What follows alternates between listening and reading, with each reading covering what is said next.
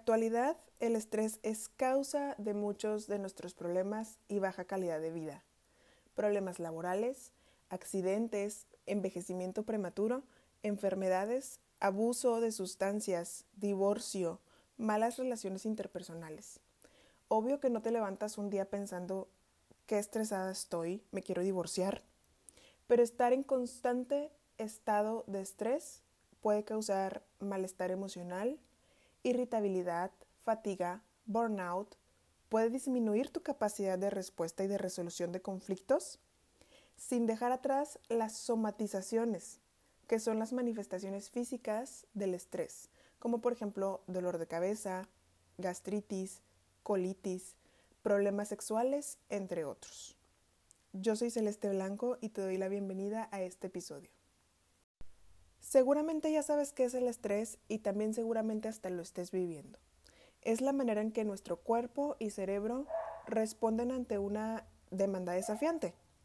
A ver, he escuchado ciertos comentarios de estos del tipo, ahora la gente es bien llorona, no aguantan nada, antes las personas no eran tan débiles. Y bueno, es que hoy en día los estímulos estresantes son mucho más constantes. Y para muestra un botón, las redes sociales, una pandemia mundial y súmale todas las situaciones personales que estés pasando.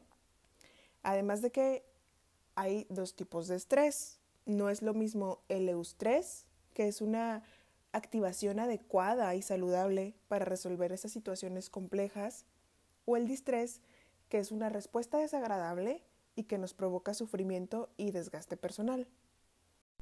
Me he dado cuenta que a veces llegamos a un punto de ignorar las señales que nos da nuestro cuerpo, porque la vida cotidiana nos exige tanto que no tenemos tiempo de sentir lo que está pasando con nosotros. No tenemos tiempo que perder, y perder entre muchas comillas. Entonces normalizamos estas sensaciones incómodas, llegando a un punto en que el estrés se ve reflejado pues prácticamente en toda nuestra vida, ¿no? En lo que haces, en lo que dejas de hacer y en cómo te desenvuelves. Te voy a compartir algunas claves para el manejo de esta respuesta. Y una de esas claves es que podamos identificar el diálogo que tenemos con nosotros mismos y los pensamientos distorsionados. Los pensamientos distorsionados no son igual, no es lo mismo a los pensamientos negativos. No es lo mismo pensar qué situación tan más difícil estoy rebasada a pensar no puedo con esta situación, nunca voy a salir de esta. La diferencia es que la primera frase, esta de qué situación tan difícil, me siento rebasada, es mucho más realista. Aquí estás validando tus emociones, siendo consciente de cómo te sientes. Y es válido, es válido que te sientas rebasada. Mientras que no puedo con esta situación, nunca voy a salir de esto, es extremista y tal vez no tiene justificación, por lo tanto, está distorsionado. Y este tipo de pensamiento puede crear una respuesta emocional mucho más intensa, que al final pues va a resultar en que te paralizas, en que te impide manejar el estrés de una manera saludable.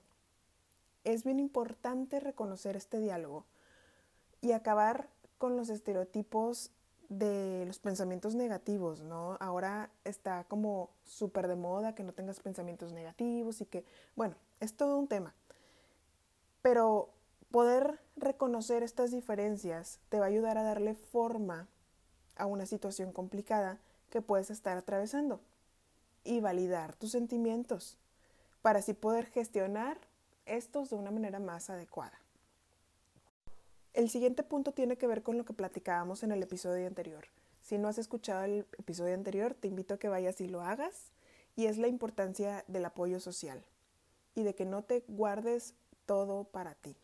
Y este punto puede resultar un poco complicado porque entiendo que a veces las personas que te rodean pueden ser poco empáticas o simplemente puede ser que desconozcan cómo lidiar con la situación y que usen palabras incorrectas.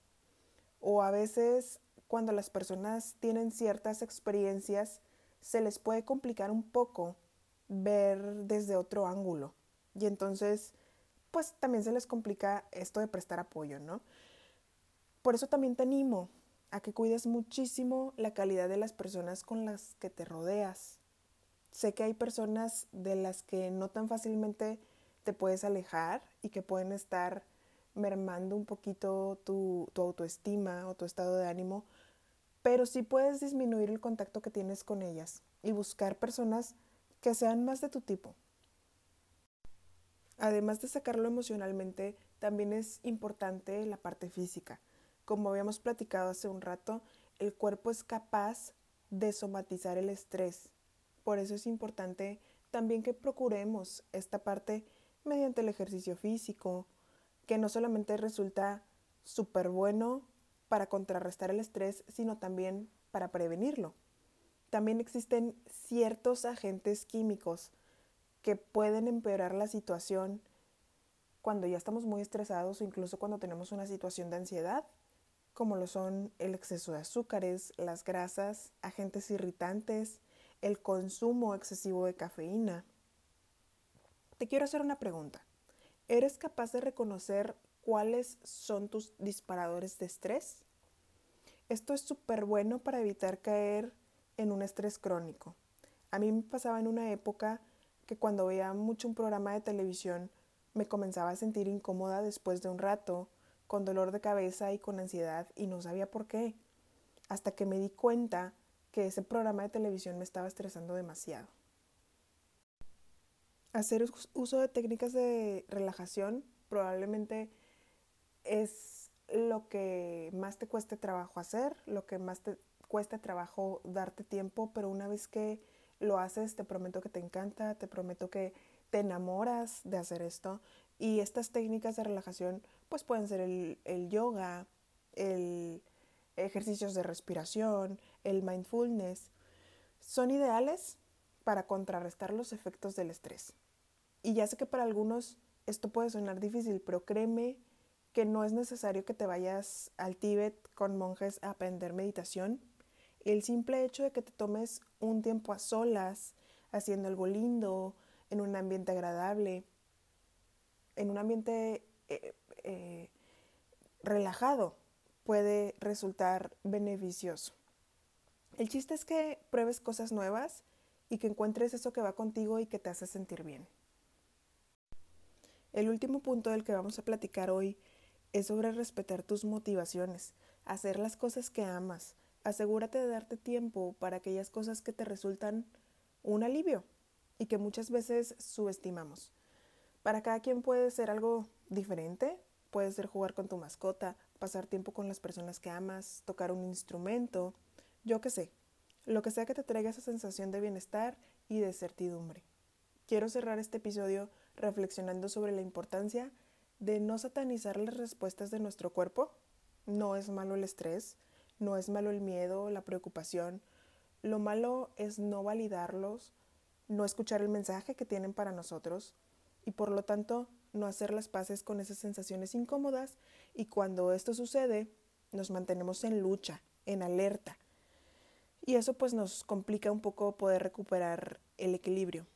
Si te ves bajo un nivel de estrés que realmente sientes que no puedes manejar, te animo a que recurras a un profesional que pueda ayudarte a encontrar las herramientas eh, necesarias para ti de una manera más personalizada. Platícame eh, qué técnicas de relajación haces, cuáles conoces, qué haces cuando te sientes muy estresada o estresado y también me gustaría mucho que me comentaras si tienes algún tema en especial que te gustaría que platicáramos. Nos vemos en el siguiente episodio.